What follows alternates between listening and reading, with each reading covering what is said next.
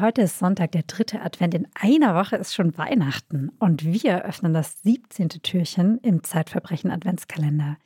Vielleicht ist das ja für Sie eine Zeit, wo Sie zur Ruhe kommen und Ihre Angehörigen im Altersheim besuchen. Ich habe früher zumindest immer meine Uroma sonntags im Heim besucht.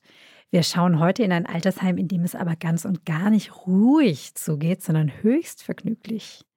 Wo liegt denn dieses Altersheim, in dem es so vergnüglich zugeht? Das liegt in Berlin. Ich will es aber mal ein bisschen vage lassen. Mhm, wo ja? genau? Ich will auch nicht den Namen sagen, weil ja. die Geschichte liegt jetzt zwar nicht 20 oder 30 Jahre zurück, sondern ich glaube acht Jahre genau. Aber trotzdem haben alle Beteiligten und auch das Altersheim ist beteiligt, ja, haben ein Recht darauf, dass es vergessen Wäre doch wird. eigentlich auch eine schöne Werbung, weil der Manfred Hitzker, wie wir ihn nennen, hm, ist der, die Frage, ob es eine schöne Werbung ist. Ja. der bringt auch vielleicht heute noch dieses Altersheim mit seinen Späßen zum Lachen in oder Wallung. in Unruhe, in, in Wallung, in kann Wallung, man sagen. Ja. Was macht er denn? Wie stört er denn diese Ruhe, die normalerweise über Altersheimen liegt? Also man muss dazu sagen, Manfred Hitzker war damals 72 Jahre alt mhm. und hatte eine Geisteskrankheit. Die wurde schon in seiner Jugend oder in seinen jungen Jahren genannt, schizophrene Psychose. Okay. Ja?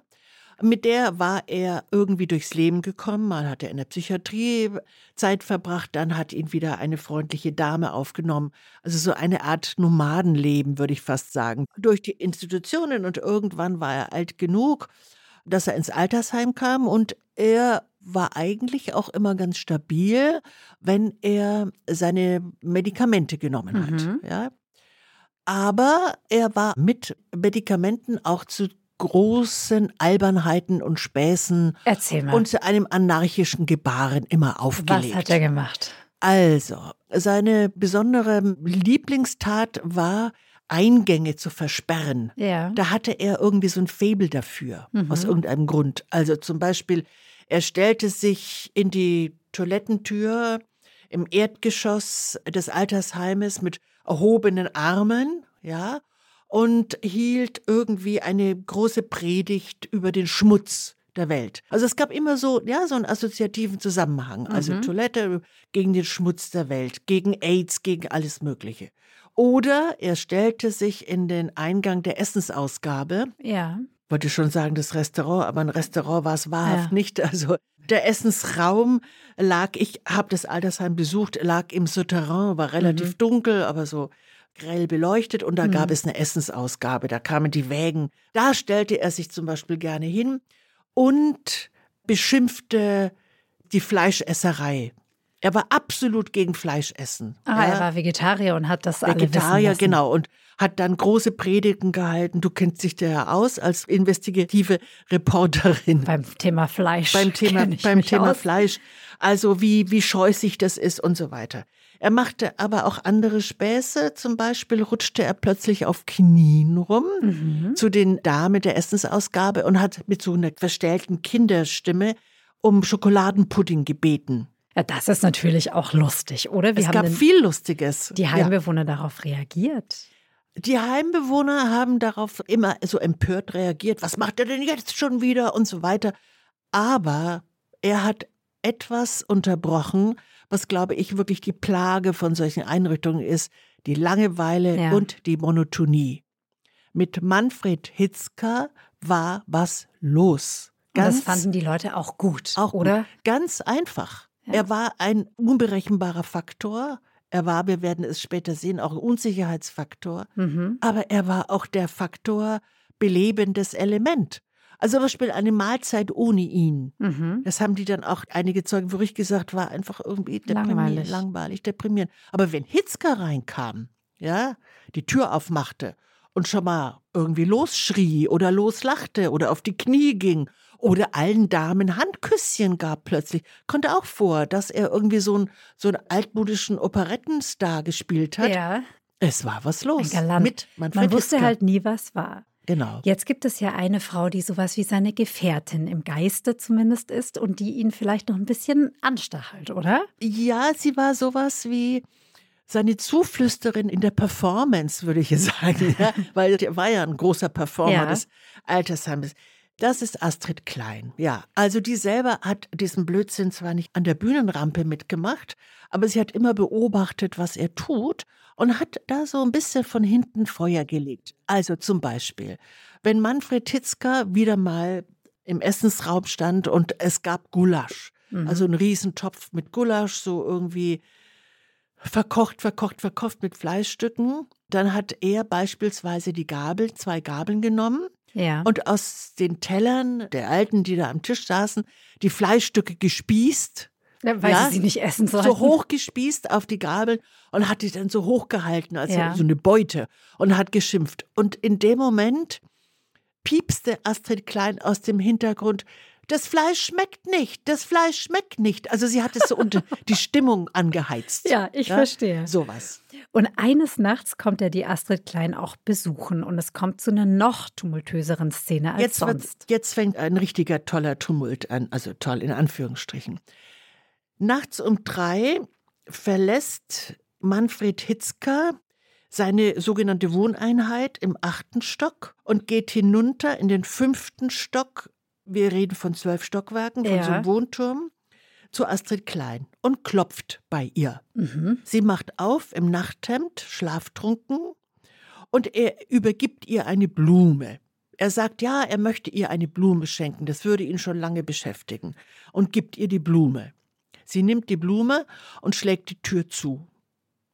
Aber an Tumult interessiert, wie Astrid Klein nun mal ist, zieht sie ihren Bademantel über und geht zur Wohneinheit, so zehn Minuten später, zur Wohneinheit von Manfred Hitzker, klopft ihrerseits, mhm. er macht auf und sie beschimpft ihn, sie hat keine Lust, nachts geweckt zu werden von einem Blödel wie ihm und schon hat sie auch keine Lust, eine Blume nachts geschenkt zu bekommen.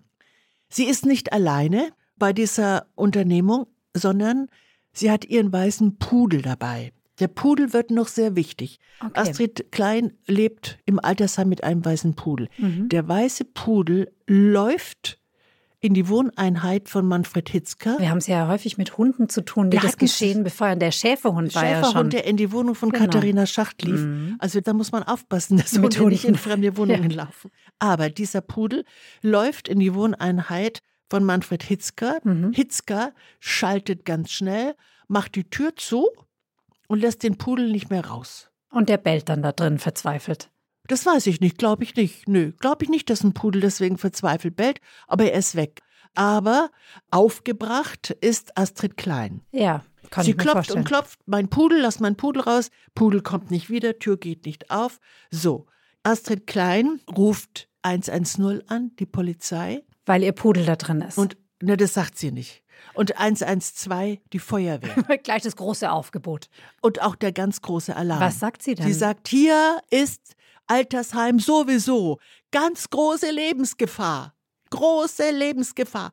Ihre Stimme überschlägt sich. Ja. Also wenn so eine Meldung ankommt, Lebensgefahr im Altersheim. Klar, da kommen die natürlich. Da rückt die Polizei aus mit irgendwie, ich glaube, zwei solchen Polizeiwannen, wie sie heißen. Und noch großartiger, zwei große Löschfahrzeuge der Feuerwehr rücken an. Es kann sein, dass er auch gesagt hat, Feuer, Feuer. Man soll ja immer, wenn Gefahr ist, Feuer, Feuer, Feuer sagen. Ne? Dann, mhm. Also es kommen, jetzt ist es so vielleicht 4 Uhr, die Löschfahrzeuge der Feuerwehr. Der Heimleiter wird alarmiert, der kommt auch, der wohnt da ja nicht. Alle sind in Aufruhr, das Altersheim, alle sind erwacht, alle stehen am Fenster. Und es, beobachten, wie Polizei blinkt. und Feuerwehr auf den Hof fährt. Du kannst dir vorstellen, diese blinkenden Lichter in der Nacht. Sirenen. Es ist richtig was los. Ja, was so richtig. Richtig was los. Aber es kam zu keinem, also es ist wirklich nur der Pudel ist im Zimmer. Es gibt mhm. keinen Übergriff, nichts. Mhm. Aber okay. das kann sich die Polizei erstmal nicht vorstellen. Mhm. Und dann denken sie, naja, also vielleicht stimmt bei der Dame was nicht und das gesamte Gebäude wird untersucht, durchsucht, ob nicht vielleicht doch irgendwo ein kleines Feuerchen ist. Das muss ja Stunden gedauert haben. Dauert Stunden. Sie wird befragt. Dann sagt sie, hm, also Feuer ist vielleicht jetzt nicht so ganz sicher, aber mein Pudel ist bei diesem Manfred Hitzker drin. Dann wird die Tür von Hitzker geöffnet, der Pudel wird befreit, Hitzker wird befragt, das Ganze zieht sich fast bis zur Frühstückszeit, mhm. die wiederum im Souterrain eingenommen wird. Da ist natürlich dann auch los, alle diskutieren. Die einen sind auf Hitzkers Seite, die anderen auf Astrid Kleins Seite. Kurzum, wieder ist ein Tag im Altersheim der Monotonie entrissen. Aber es passiert ja danach noch was anderes und deswegen erlebst du die beiden vor Gericht. Ja. Es passiert noch was anderes, nämlich an einem Tag, an dem Manfred Hitzker seine Tabletten nicht genommen hat, was er tun müsste, sondern ins Klo gespült, begegnet er morgens um sieben Astrid Klein an der Eingangstür des Altersheimes. Er blockiert sie, sie möchte aber hinaus, um ihren weißen Pudel Gassi zu führen. Mhm. Ja? Er ist aggressiv, das wird er ohne Tabletten, und schlägt ihr mit der flachen Hand ins Gesicht.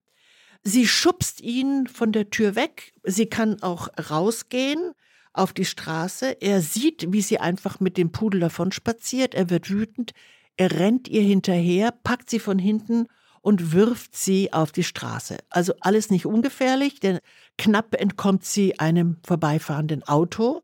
Und so. Das kommt natürlich vor das Gericht. Das kommt natürlich vor Gericht. Und nun heißt die Anklage gegen Manfred Hitzker gefährliche Körperverletzung. Jetzt ist es ja so, du hast gesagt, er hat eine schizophrene Psychose. Ja. Ist er denn überhaupt schuldfähig?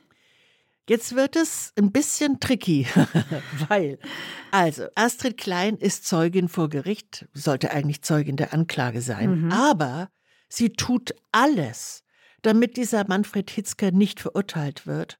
Und es sind auch andere Bewohner des Altenheimes da, die auch immer nicken, wenn Astrid Klein aussagt. Die wollen alle, dass er bleibt. Dass er zurückkommt. Ja? Weil wäre er nicht schuldfähig, dann müsste er wahrscheinlich in die Psychiatrie. Käme er endgültig in die Psychiatrie. Und könnte nicht zurück ins genau. Altersheim ziehen. Also sagt Astrid Klein, nee, der ist doch total normal. So, der ist normal Voll wie ich. Schuldfähig. Ja, genau. Dann sagt der Richter, aber sagen Sie mal, stimmt es, dass er sich manchmal für Jesus hält? Ach nee, sagt Klein, der und Jesus ist doch ein Witz, der ist vollkommen normal und absolut nett. Der Richter, ja, aber er hat sie geohrfeigt, ihr Gesicht war geschwollen. Astrid Klein, sehen Sie doch, ich bin überall ein bisschen geschwollen. Also Sie, sie, tut wirklich alles, alles, dass er zurückkehrt. Dass er verurteilt genau. wird auch, muss man sagen. Und es war eine psychiatrische Gutachterin, die die ganze Szenerie überblickt und die guckt diesen anderen ähm, Altersheimbewohnern in die Augen und denkt, na gut, es gäbe eine salomonische Lösung, nämlich dass seine Medikamente jetzt gespritzt bekommt. Ah, so dass ja. er sie nicht mehr im Klo runterspülen kann. Er bekommt kann. Depotspritzen, also sagen wir mal, ich weiß nicht, kann ja. ich dir nicht sagen, Medizin. eine Woche halten oder so. Bekommt er, das muss er machen oder das muss er über sich ergehen lassen und dann ist er friedlich und alle sind zufrieden und er kann im Altersheim bleiben. Und ansonsten keine Strafe? Naja, da er jetzt schuldfähig ist, ja. Ja, wird er verurteilt. Das Wozu? ist die Voraussetzung. Ja. Aber er bekommt nur eine Strafe, die zur Bewährung ausgesetzt wird. Also er kann. darf zurückgehen ins Altersheim. Die kehren zusammen, alle Bewohner und Manfred Hitzger kehren zusammen Anne, zurück ins Altersheim. Das letzte Bild, das ich ja. von diesem Prozess habe, Manfred Hitzker geht Arm in Arm mit Astrid Klein den Flur des Gerichtsgebäudes hinunter.